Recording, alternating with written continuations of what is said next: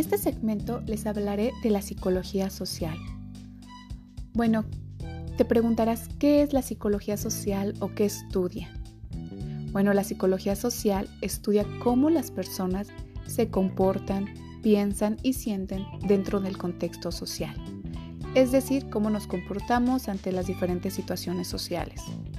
La psicología social explica el porqué de las conductas de los seres humanos, utilizando un método científico y prediciendo los futuros comportamientos a base de dicho modelo.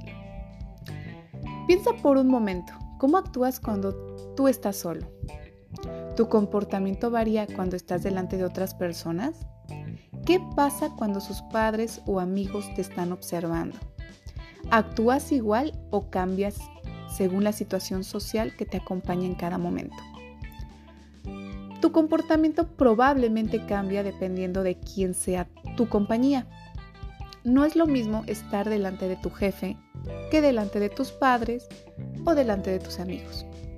Pero la psicología social va más allá. Incluso cuando estamos solos en una habitación, nuestros pensamientos y comportamientos están influenciados por otras personas. Podemos llegar a casa enfadados con algún amigo, estar relajados tras leer un libro de psicología o sentir estrés al tener un examen o analizar el simple hecho, lavarnos las manos antes de comer, que provienen de lecciones enseñadas por tus padres o maestros, ¿no? En todas estas situaciones, la psicología social del individuo afecta directamente a nuestros comportamientos y pensamientos. Estamos en constante conexión con el mundo y con los demás individuos que influyen más o menos en nuestro estado emocional y en nuestro comportamiento. La psicología del ser humano y sus procesos psicológicos están ligados a tres principios básicos interconectados.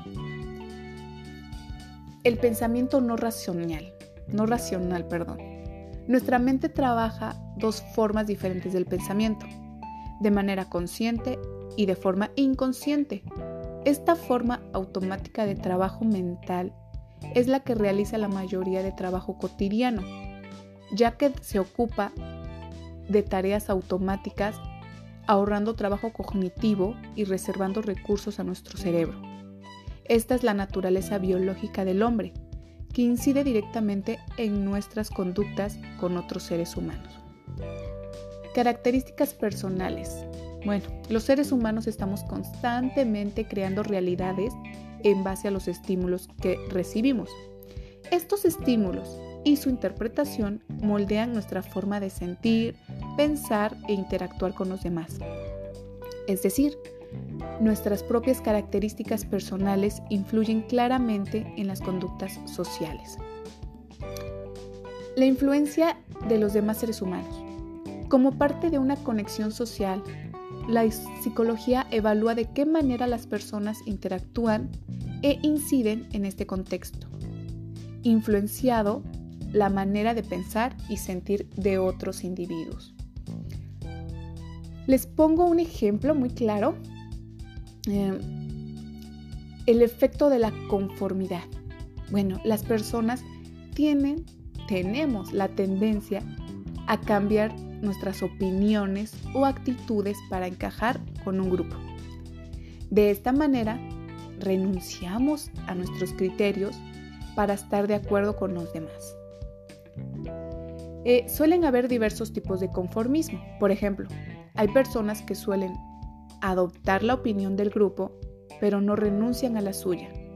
Solo la mantienen de forma privada mientras que hay quienes adoptan la opinión del grupo solo cuando están con él, o por lo contrario, hay quienes siguen estando de acuerdo con la opinión del grupo, aun cuando no están con él.